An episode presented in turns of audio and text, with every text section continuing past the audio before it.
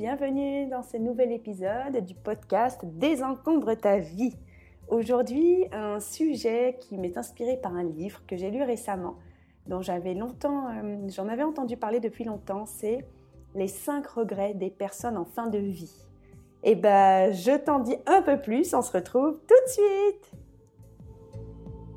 Tu as une vie à 100 à l'heure et tu souhaiterais enfin te libérer l'esprit? Tu souhaiterais faire de la place chez toi et de la place en toi Tu es au bon endroit. Dans ce podcast, nous allons cheminer ensemble pour désencombrer nos vies. Je vais t'aider à diminuer ta charge mentale et à être aligné avec tes valeurs. Je partagerai également mes conseils pour réduire tes possessions, gérer tes finances, organiser ton temps et tes relations. Ensemble, incarnons l'idée que cette course folle au toujours plus ne peut plus durer. Incarnons l'idée que moins, c'est mieux. Désencombrer sa vie, c'est reprendre le contrôle et se libérer du temps pour des projets passionnants ou inavouables. Alors durant ces quelques minutes en ta compagnie, je n'ai pas d'autre ambition que de partager mon expérience de coach en rangement et en organisation. Je suis Home Organizer, on m'appelle Tata Nadia et je te souhaite la bienvenue dans mon podcast. Je suis très contente d'aborder aujourd'hui le sujet des 5 regrets des personnes en fin de vie. Alors, je vais être très honnête dès le début. Euh, ce n'est pas parce que j'ai été passionnée par le livre, pas du tout, parce que j'ai trouvé le livre imbuvable.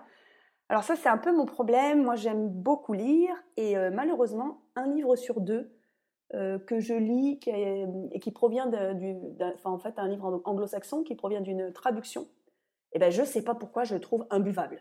Donc bon, on va passer sur le livre, mais ce qui est intéressant, c'est les notions qui sont dedans. Donc en fait, ce livre a été écrit par Bronnie Ware.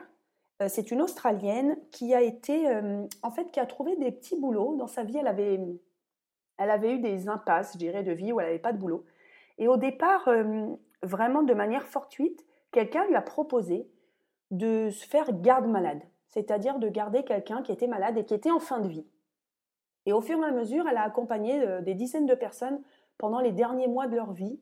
Elle les a accompagnées jusqu'à la mort euh, bah, pour s'occuper d'eux, pour la toilette, pour leur faire la lecture, pour, euh, pour avoir une compagnie. Elle était dame de compagnie de personnes en fin de vie. Alors que dans le livre, ils disent infirmière en soins palliatifs. C'est pas du tout ça. Bon, bref, elle a accompagné des gens en fin de vie. Et ce qui est intéressant dans, dans son témoignage, au-delà du fait que le témoignage est un peu mal écrit, mais bon, je ne le redirai plus.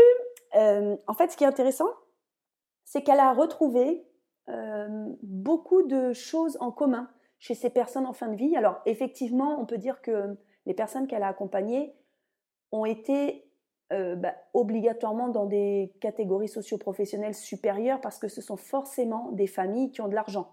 Pour payer quelqu'un 24 heures sur 24, voire même deux personnes en roulement pour s'occuper d'une personne âgée qui reste dans sa maison, etc., ça veut dire que c'était des milieux sociaux aisés. Mais il n'empêche que elle a trouvé des points communs chez ces gens, euh, des points communs de regrets qu'ils ont eu sur leur vie. Et c'est de ça dont je voudrais parler. Parce qu'en fait, euh, moi, je trouve très intéressant de se poser la question euh, de qu'est-ce que je veux laisser après ma mort? Quelle image vais-je laisser de moi après ma mort? Donc moi, je suis encore jeune, j'ai 42 ans, mais quand j'ai désencombré ma maison, en fait, je me suis rendu compte que les possessions que j'ai, les choses que j'ai, les choses que, donc bien sûr les choses que je possède, mais également mon compte en banque, également les choses que j'ai faites dans ma vie, toutes ces choses-là, elles me définissent. Alors bien sûr, aux yeux des gens, mais aux yeux des gens, les gens ne savent pas vraiment ce qui bout dans ma marmite, les gens extérieurs. Mais si je venais à mourir demain, je m'étais tout de suite dit, bah, ma famille, qu'est-ce qui se passe quand on meurt? La famille, elle vient chez nous et elle doit trier nos affaires, elle doit vider notre appartement, vider notre maison. Et donc, elle se rend au cœur de, notre vie et elle découvre parfois la vie des gens. Moi, tu, le sais sûrement, je suis home organizer, donc j'aime les gens, j'aide les gens. J'ai dit j'aime les gens à désencombrer. C'est un beau lapsus. J'aide les, gens à désencombrer leur maison. Et il m'est arrivé plusieurs fois d'aider des, femmes veuves à désencombrer les affaires de leur mari défunt. Et en fait, euh, bah, des, fois, il y a des surprises qui ne sont pas des bonnes surprises, qui peuvent être des mauvaises surprises. Ok? Moi, j'ai une amie home organizer qui m'a raconté qu'elle euh, avait découvert les lettres de, des maîtresses, etc., du mari. Bon, pas terrible. Ou alors encore pire comme histoire, un monsieur qui avait été homosexuel pendant toute sa vie et les, enfants et la femme avaient découvert une correspondance de plus de 35 ans avec son amant. Bon, bah, laisser ça derrière soi, ou c'est parce qu'on avait envie de le laisser, ou parce qu'on n'a pas eu le courage de s'en débarrasser. Voilà pourquoi j'en parle, parce que de notre vivant, on peut prendre les décisions qui font que le jour sur notre lit de mort, si on a la chance, entre guillemets, de se voir mourir, sur notre lit de mort, il faudrait qu'on ait le moins de regrets possible. Il faudrait qu'on se dise, bah, j'ai eu une vie, euh, j'ai accompli ce que j'avais envie, du moins j'ai fait ce que j'ai pu. Quatrième accord Toltec, toujours faire de son mieux, ni plus ni moins, mais ne pas avoir de regrets. Donc voilà les regrets que Bronnie Ware, l'auteur, a, a récoltés, donc les cinq principaux. Le premier regret euh, qu'on retrouve chez les personnes en fin de vie, c'est j'aurais préféré vivre ma vie et pas celle des autres. Alors ça, pour moi, c'est hyper puissant. C'est-à-dire vivre la vie que je voulais vraiment, rester, j'aurais voulu être fidèle à moi-même, à mes choix, à mes besoins, et pas, euh, pas à l'image que les autres attendaient de moi. Donc ça, ça veut dire quoi? Euh, Le courage de vivre ma vie. En fait, parfois, on n'a pas le courage de vivre sa vie quand on a des injonctions, des injonctions de sa famille, des injonctions de la société, ou des injonctions qu'on s'est mis soi-même euh, suite à des, comment dire, des références ou des accords qu'on a passés avec nous-mêmes dans notre enfance. Euh, j'en profite pour dire que j'ai fait un podcast sur les quatre accords Toltec, qui est très important et qui est en résonance avec cet épisode aujourd'hui. Donc les quatre accords Toltec, je crois que c'est l'épisode numéro 2, il faut euh, que tu l'écoutes à tout prix si ce sujet t'intéresse. Donc en fait, quand on ne vit pas la vie qu'on aurait aimé, ça veut dire que on n'est pas, on ne sait pas assez écouter et on a préféré bah, répondre à des injonctions. Alors parfois les injonctions, elles sont très subtiles, c'est-à-dire que parfois on ne se rend pas forcément compte de ça. Je vais donner un exemple très concret. Il y a des familles où tout le monde est avocat, ou alors où tout le monde est médecin. Alors bien sûr, on connaît tous quelqu'un qui va dire moi euh, j'ai été médecin parce que mon père, mon grand-père, mes oncles étaient médecins, mais en vrai je voulais être peintre. Bon, ça c'est très clair. La personne voulait faire de la peinture, être artiste peintre par exemple, et ses parents lui ont dit non, tu feras jamais une école d'art parce que tu seras médecin. Et la personne a embrassé cette carrière, elle a été médecin et peut-être qu'elle a été malheureuse toute sa vie. Ou alors peut-être que cette personne s'en est accommodée et se dit bon ben voilà, j'aurais voulu être artiste peintre, je ne l'ai pas fait, ok. Mais parfois, c'est plus subtil parce que parfois, on s'en rend compte beaucoup plus tard. Alors moi, je connais beaucoup de gens, c'est très, très courant maintenant sur la, génération des trentenaires, même sur les quarantenaires. Alors il y a la génération Y, la génération Z, des gens qui commencent une carrière. On a fait des études, on commence une carrière, on se dit qu'il faut être cadre, il faut être bien payé, etc. Et puis à un moment, on se dit mince, mais euh, c'est pas du tout ça, ça, ne résonne pas, ça n'a aucun sens. Moi, c'est mon cas. Hein. moi, j'ai moi, j'ai fait déjà mille métiers différents dans ma vie. En 20 ans, ça fait presque 20 ans maintenant que je travaille, j'ai eu beaucoup de métiers différents parce que j'ai fonctionné à chaque fois à la passion et à ce qui ne me plaisait plus dans ce que j'exécutais. Mais il y a beaucoup de gens qui n'ont pas ce courage-là. Donc en fait, de se dire, est-ce que je peux avoir le courage de changer Est-ce que je, ne vais pas regretter si je ne change pas? Mais il y a autre chose, c'est le regard des autres. Je, connais beaucoup de gens qui disent oui, mais euh, oh, mes parents, par exemple, j'ai une amie qui est institutrice, professeure des écoles, elle rêverait de faire autre chose. Et elle dit toujours, ah bah oui, mais pour mes parents, euh, c'est une fonction, c'est un sacerdoce, ils sont aussi dans l'enseignement. Je peux pas quitter l'éducation nationale. Ils, ne comprendraient pas. Donc voilà, cette personne, elle reste à l'éducation nationale parce qu'elle a peur que de l'image, en fait, de l'image qu'elle pourrait renvoyer à ses parents. Elle a peur de provoquer de la déception. Moi, si ça peut rassurer quelqu'un, je vais, vous expliquer une petite partie de mon parcours de vie.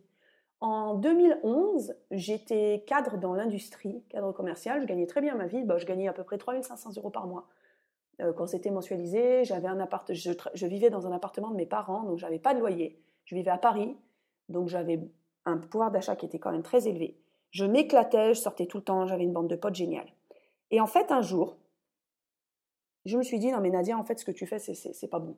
C'est-à-dire que je bossais tard, j'adorais, j'adorais mes collègues, j'adorais ce que je faisais.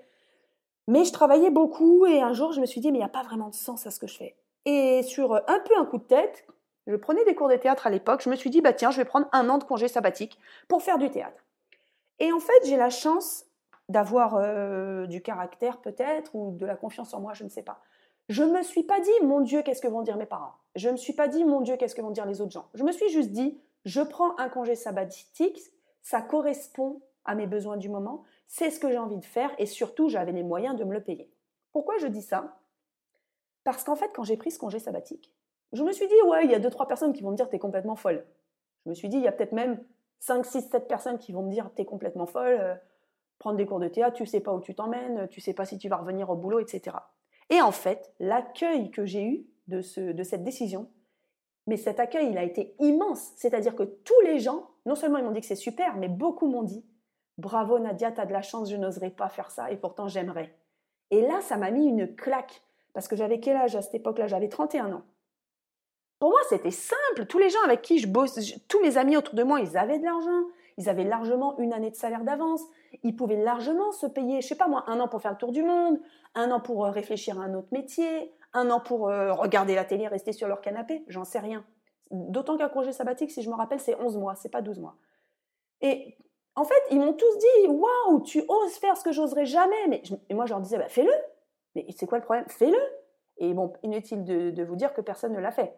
Mais donc, c'est pour dire que qu'est-ce qui, qu'est-ce qui empêche, qu'est-ce qui t'empêche, toi qui m'écoutes, si tu as un super projet, qu'est-ce qui t'empêche de vivre la vie que tu veux vraiment? Si c'était le regard des autres, eh ben, il faut que tu travailles là-dessus. Si c'est problème financier, ben, tu commences maintenant à mettre de l'argent de côté, à voir comment tu peux réduire ton train de vie. Si c'est autre chose, si c'est des, freins que tu as envers toi-même, parce que les plus gros freins qu'on a en général, ce sont nous qui nous les imposons. Et il faut travailler dessus. Moi, j'ai travaillé des années sur justement l'image que je renvoyais et l'image que je me renvoyais à moi-même. Et finalement, je me suis affranchie de ça rapidement. Euh, je, n'ai rien à prouver dans le milieu professionnel, je n'ai rien à prouver dans un secteur salarié, je n'ai rien à prouver pour ma propre entreprise. En tout cas, la seule personne que je dois rendre euh, fière, c'est moi-même. Et aujourd'hui, je suis fière de ce que je fais. Du moment que je fais ce que je peux et que je fais de mon mieux, je trouve que je, peux être fière. Et j'ai aussi la chance, clairement, d'avoir des parents qui m'ont toujours soutenue, même s'ils ne m'ont pas toujours comprise. En tout cas, ils n'ont ils pas forcément toujours compris mes choix, mais ils m'ont toujours soutenue dans mes choix. Je ris parce que, parce que euh, je sais pas, ils m'ont jamais même dit que j'étais farfelue, mais moi j'ai un papa qui a une très brillante carrière, euh, il est entrepreneur et mon père c'est un musicien. Mon père c'est un joueur de lutte, il a toujours eu des groupes avec lesquels il a joué les Marocains, mon papa, il habite au Maroc, donc il monte des grands groupes de lutte de musique marocaine avec euh, des percussions, des violons, c'est génial. Je sais que c'est un artiste dans l'âme, donc je pense qu'il a, il m'a toujours encouragé dans mes, carrières artistiques parce que parce que il a ça en lui et qu'il s'est peut-être dit aussi, peut-être que moi j'aurais aimé être musicien. Mon père, il jouait des fois plusieurs, plusieurs heures d'instruments par jour. Hein. Dès qu'il rentrait du boulot, il jouait. Donc, est-ce que c'est ça? Et ma maman, euh, elle, pas du tout. Elle était assimilée fonctionnaire. Elle a toujours aimé le salariat, la sécurité de l'emploi. Mais elle m'a toujours soutenue. Donc, je pense que si tu as un projet, de changer de quelque chose, en tout cas de changer de vie, eh ben, essaye de t'entourer des personnes qui pourront te soutenir dans, dans ce projet. Alors bien sûr, si ton conjoint ne te soutient pas, c'est compliqué. Mais tu peux trouver une amie, une cousine, une voisine, un membre de ta famille, une connaissance qui peut te soutenir dans un projet. Ou alors même te faire de nouvelles connaissances qui sont dans la même chose. Par exemple, si tu veux, euh, je vais te donner un exemple, moi je, vais bientôt euh, lancer un programme pour devenir home organizer. C'est une grosse demande que j'ai, donc euh, ça a fait du chemin en moi et je suis très très contente de bosser en ce moment sur ce projet. Donc si toi tu te dis, bah moi j'aimerais me former au home organizing, peut-être pour y travailler à mes heures perdues, euh, un jour par mois par exemple, ça serait génial. Mais personne dans mon entourage ne va me soutenir, etc. Eh ben c'est pas grave, dis-toi que tu vas faire un programme de formation par exemple en ligne avec un groupe de femmes et tu vas être soutenu par ce groupe de femmes. Vous allez vous entraider entre vous et tu ne vas pas rester seul. C'est ça qui est important. Avoir un nouveau projet, ne pas rester seul dedans et trouver des gens qui sont dans la même veine, qui sont dans le même mouvement. Voilà. Bon, alors on va passer au deuxième, sinon je vais faire un podcast de deux heures. On va passer au deuxième regret, euh, trouvé par Bronnie Ware. Donc c'est j'aurais aimé avoir travaillé moins dur. Oh, qu'est-ce que c'est puissant. J'aurais aimé avoir travaillé moins dur. Donc elle dit que c'est essentiellement les hommes euh, qui disent ça. Donc avoir travaillé moins dur, il faut, il faut entendre en sous-texte j'aurais aimé moins travailler, travailler moins d'heures. Moi, je comprends énormément, je vais encore faire un parallèle avec ma vie. Quand j'étais jeune et que j'étais sans enfant, j'ai toujours beaucoup travaillé. J'ai une valeur travail dans ma famille, donc euh, mon père, mes frères, tout le monde est entrepreneur. Euh, j'ai la valeur de l'entrepreneuriat et j'ai la valeur du travail.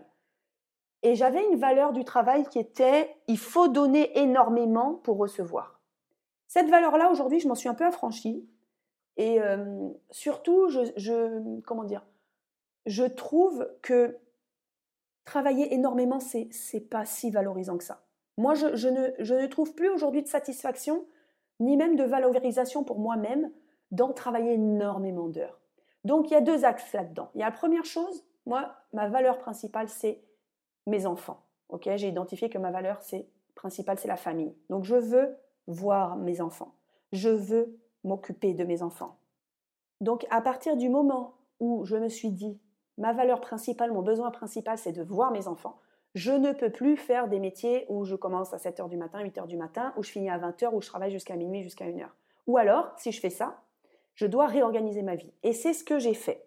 J'ai réorganisé ma vie, mon métier, mon boulot en fonction de, de ce besoin, en fonction du fait que je ne veux pas sur mon lit de mort me dire ah c'est marrant, ça me fait monter énormément d'émotions.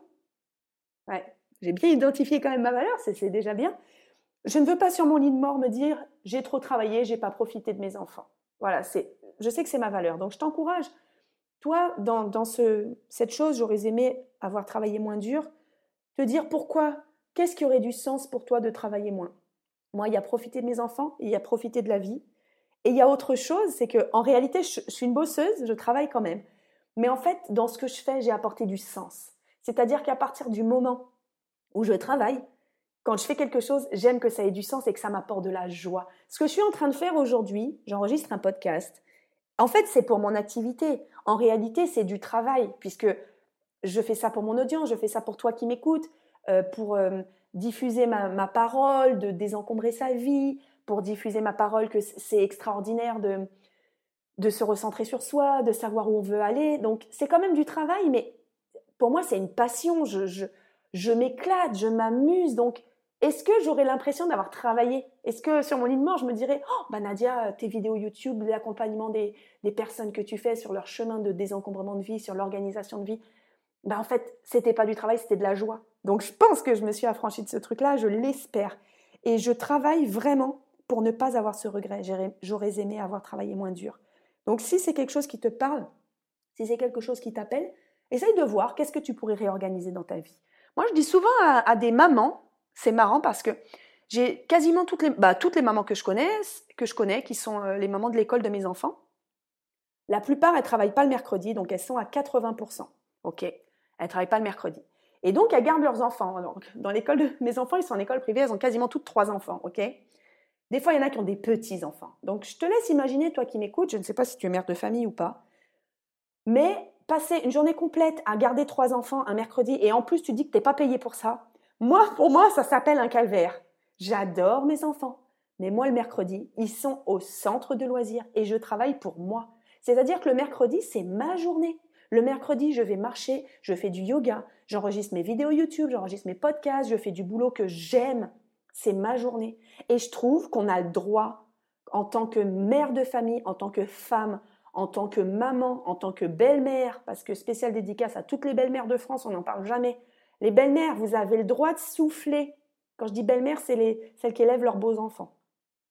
Vous avez le droit de souffler et on a le droit de prendre du temps pour soi. Donc, travailler moins dur, ok, bah peut-être travailler à 80% mais prendre une journée pour soi. Ça ne serait pas le rêve que toutes les femmes en prennent, même les hommes si vous en avez envie, une journée pour soi dans la semaine. Moi, je rêve de passer à deux. Voilà, quand je pourrais, je travaillerai que trois jours par semaine et il y a une journée où je ferai rien. Alors, en vrai, je travaille sur ce projet, mais je crois que je n'y arriverai pas. Parce que si je suis très honnête avec moi-même, et je le suis, je crois que j'ai un petit tempérament hyperactif. Bon, c'est une petite révélation dans ce podcast. Peut-être que ça sera une révélation pour personne à part pour moi, j'en sais rien. Si tu me connais, que tu me suis depuis un moment, tu vas peut-être te dire que tu avais déjà décelé ça chez moi. Je sais pas, pourtant, moi j'ai l'impression que j'aime bien rien faire. Mais je ne sais pas vraiment quand est-ce que ça m'arrive. Bon, en tout cas, j'y aspire. C'est déjà pas mal. Donc, j'aspire à travailler encore moins que ce que je travaille. Moi, je trouve que, franchement, en 25 heures par semaine, je peux largement faire tout ce que j'ai à faire comme boulot. Donc, 5 heures par jour sur 5 jours, je peux faire ce que j'ai à faire. Par contre, j'ai un avantage, c'est que euh, moi, je travaille tous les soirs. Quand mes enfants sont couchés, je me mets à bosser une ou deux heures. Et c'est du boulot passion. Enfin, hier soir, j'ai fait de la compta. Mais à part ma, soirée de compta, même la compta, c'est de la passion, en fait. parce que je me dis, ouais, voilà où j'en suis dans mon entreprise, voilà ce qu'il faut que je fasse, etc. Et euh, j'aimerais bien un jour compter les millions, mais c'est pas le cas, hein, j'en suis très très loin. Mais en tout cas, je fais les choses petitement et ça, ça me convient. Ça me convient, voilà. Donc je pense que j'ai réussi à diminuer ma charge de travail. J'espère que tu vas réussir si c'est ton souhait. Donc ensuite, le troisième regret des personnes en fin de vie, c'est j'aurais aimé avoir eu le courage d'exprimer mes sentiments. Ah, qu'est-ce que tu en penses? J'aurais aimé avoir eu le courage d'exprimer mes sentiments. Alors moi, ce que ça fait résonner en moi tout de suite, c'est le premier accord Toltec. Encore une fois, écoute le podcast si tu ne l'as pas écouté, je ne vais pas aller dans le détail, mais le premier accord Toltec, c'est est toujours une parole impeccable. Avoir une parole impeccable, c'est s'exprimer de manière impeccable envers les autres, mais envers soi. Donc petit bémol, c'est pas tout dire. Attention, avoir une parole impeccable, ce n'est pas tout dire n'importe comment. Hein. les gens qui disent "Oh moi je suis nature, je dis tout, ça passe pas, c'est pas grave." Non, c'est pas ça une parole impeccable. Hein. Donc il euh, faut revenir au podcast sur les quatre accords Toltec. Mais avoir une parole impeccable, c'est se respecter soi, se respecter soi dans, ses paroles et dans ses actes. C'est-à-dire, si tu me fais une proposition que je n'ai pas envie, il faut, il faut que je me respecte en te disant non. OK?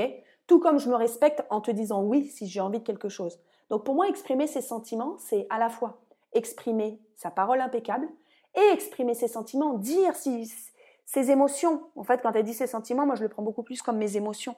Dire si ça va, dire si ça ne va pas. Moi, j'ai une facilité, par exemple, à dire aux gens Oh, t'es super belle aujourd'hui, à faire des compliments. Et les gens, souvent, ils sont hyper étonnés. Mais moi, je trouve que c'est facile. Il faudrait qu'on se force un petit peu plus à dire ses, sentiments.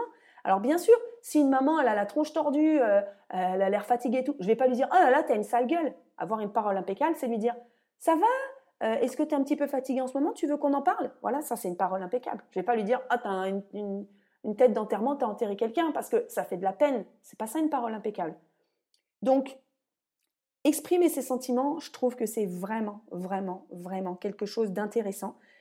Mais ça prend peut-être des années à se mettre en place. En tout cas, si ça résonne en toi, essaye de voir qu'est-ce qui résonne en toi, quelles sont des situations concrètes que tu as vécues récemment où tu te dis, purée, je ne me suis pas exprimée comme j'aurais dû le faire si je me respecte. Des fois, euh, moi je dis souvent le coup des soirées, quelqu'un t'invite, tu dis oui, puis en fait, tu n'avais pas envie d'y aller. C'est l'exemple le plus concret. Mais ça peut aller beaucoup plus loin. Ça peut aller, par exemple, de, ne pas demander quelque chose alors qu'on a très envie. Par exemple, on est dans un métier, on a envie d'avoir une promotion parce qu'on on estime que c'est juste. Par exemple, on nous a donné beaucoup plus de missions à faire que ce qu'il y a dans notre description de poste. On s'est beaucoup engagé, un collègue était absent, on a fait son boulot, etc. On trouverait ça juste d'avoir ou une promotion ou une prime. Et eh bien en fait, exprimer ses sentiments, c'est oser aller dire à son supérieur, écoute, voilà, j'ai travaillé plus que d'habitude, j'ai remplacé cette personne qui était en arrêt maladie, euh, j'ai fait des missions qui étaient euh, au-delà de, ce que je dois faire.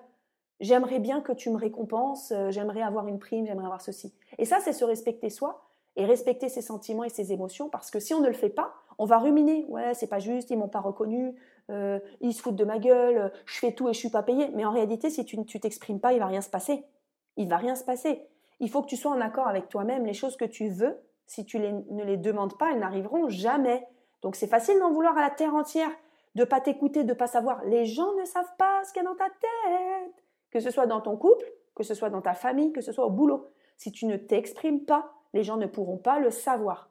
Et autre chose, hyper intéressante, ça c'est un livre de Laurent Gounel qui s'appelle L'homme qui voulait être heureux, si ça t'intéresse de le lire. Moi, à chaque fois que je demande quelque chose, j'obtiens toujours un oui. Et c'est pas moi, hein, c'est pas Tata Nadia particulièrement.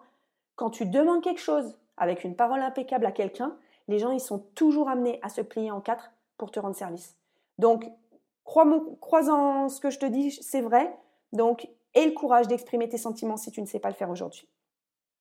Quatrième regret des personnes en fin de vie, c'est j'aurais aimé avoir gardé le contact avec mes amis. J'aurais aimé avoir gardé le contact avec mes amis. En fait, quand on prend de l'âge avec euh, la vie qu'on mène, avec la vie moderne où beaucoup de gens euh, partent dans tous les coins du monde, enfin en tout cas moi c'est mon cas, ça peut paraître parfois difficile de garder contact. Et pourtant, en même temps, on n'a jamais été aussi près des gens euh, depuis qu'on a une telle communication.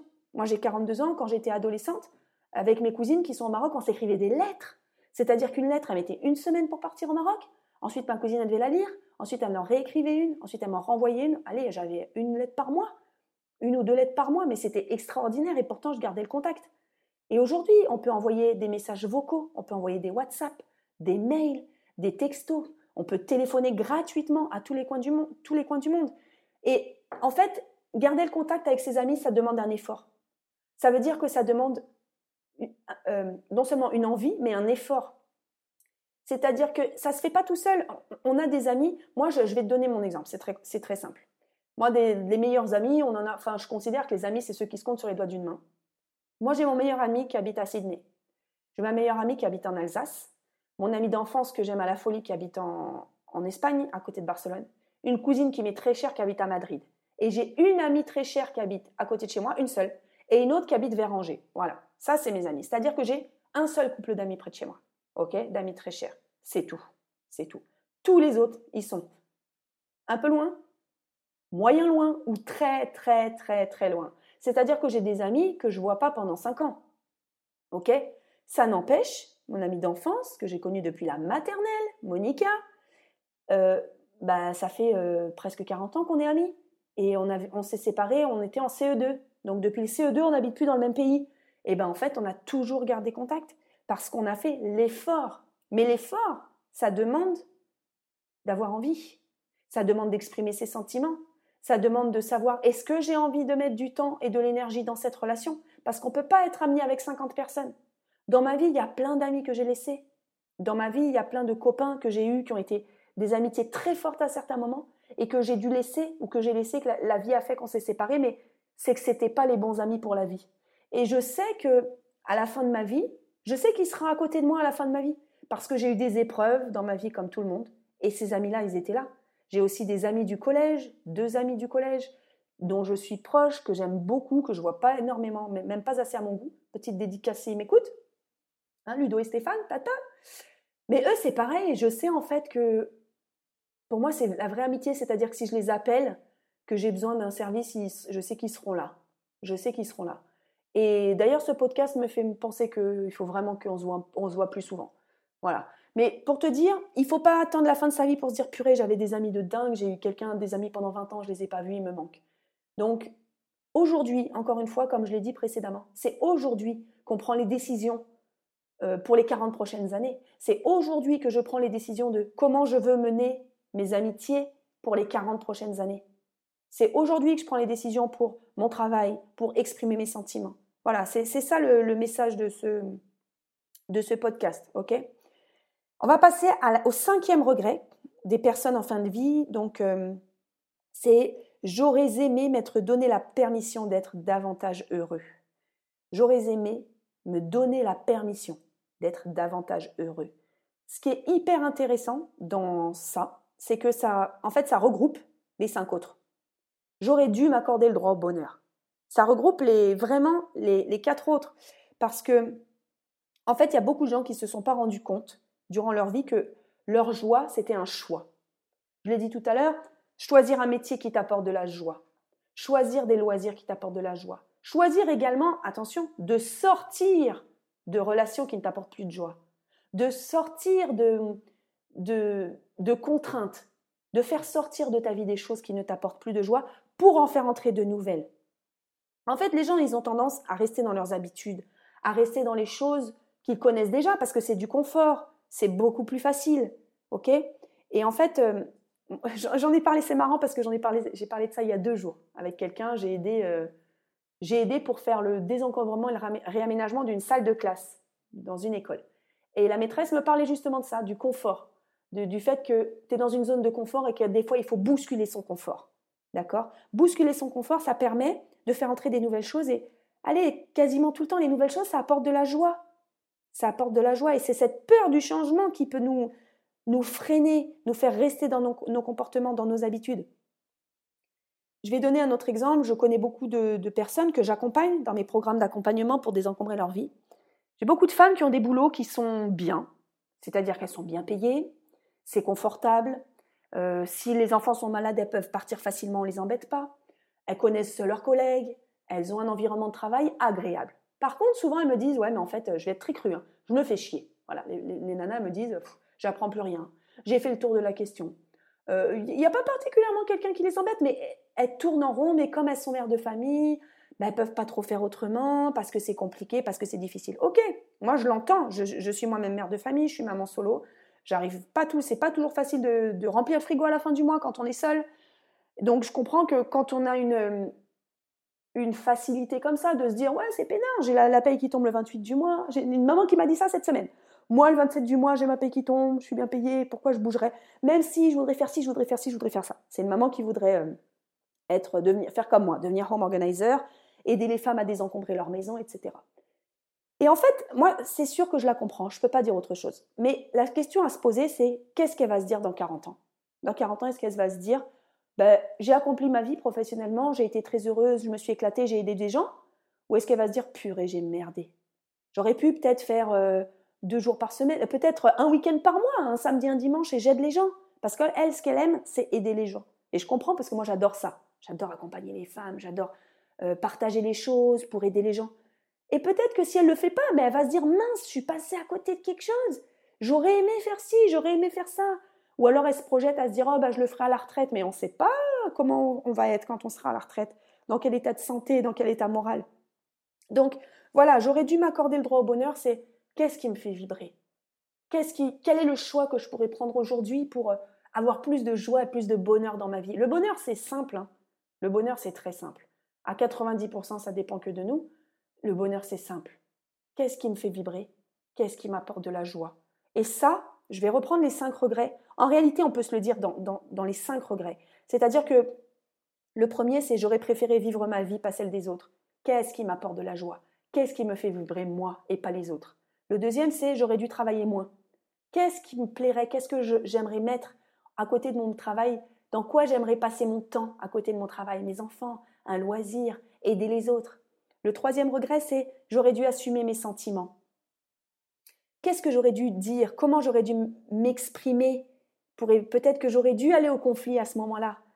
Euh, est-ce que j'ai pas eu une existence médiocre parce que j'ai pas osé, j'ai pas osé, j'ai pas osé dire non, j'ai pas osé m'affirmer. J'aurais dû assumer mes sentiments. Qu'est-ce qui aurait été mis plus de joie dans ma vie si j'avais assumé de dire ce que je ressens? Ensuite, quatrième regret, j'aurais dû rester proche de mes amis. J'aurais dû rester proche de mes amis.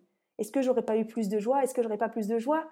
D'avoir des amis qui me soutiennent, des amis qui m'épaulent, des gens que je peux appeler dès que j'ai un souci, dès que j'ai besoin d'un conseil. Moi, j'ai énormément de joie de pouvoir conseiller des, amis et qui, me conseillent en retour. C'est, oh, je trouve ça énorme. J'avance énormément avec les discussions de mes amis. Cinquième regret, j'aurais dû m'accorder le droit au bonheur.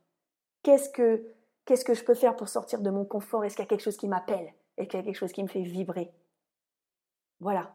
Donc, euh, j'espère que ça t'a plu, j'espère que ce sujet t'a plu. Moi, ça m'a passionné. Je suis vraiment euh, très, très, très hum, appelée par ce sujet. Quelle image vais-je laisser de moi après ma mort? Donc, il y a deux sujets là-dedans. Il y a moi. Quelle image je vais renvoyer pour moi-même?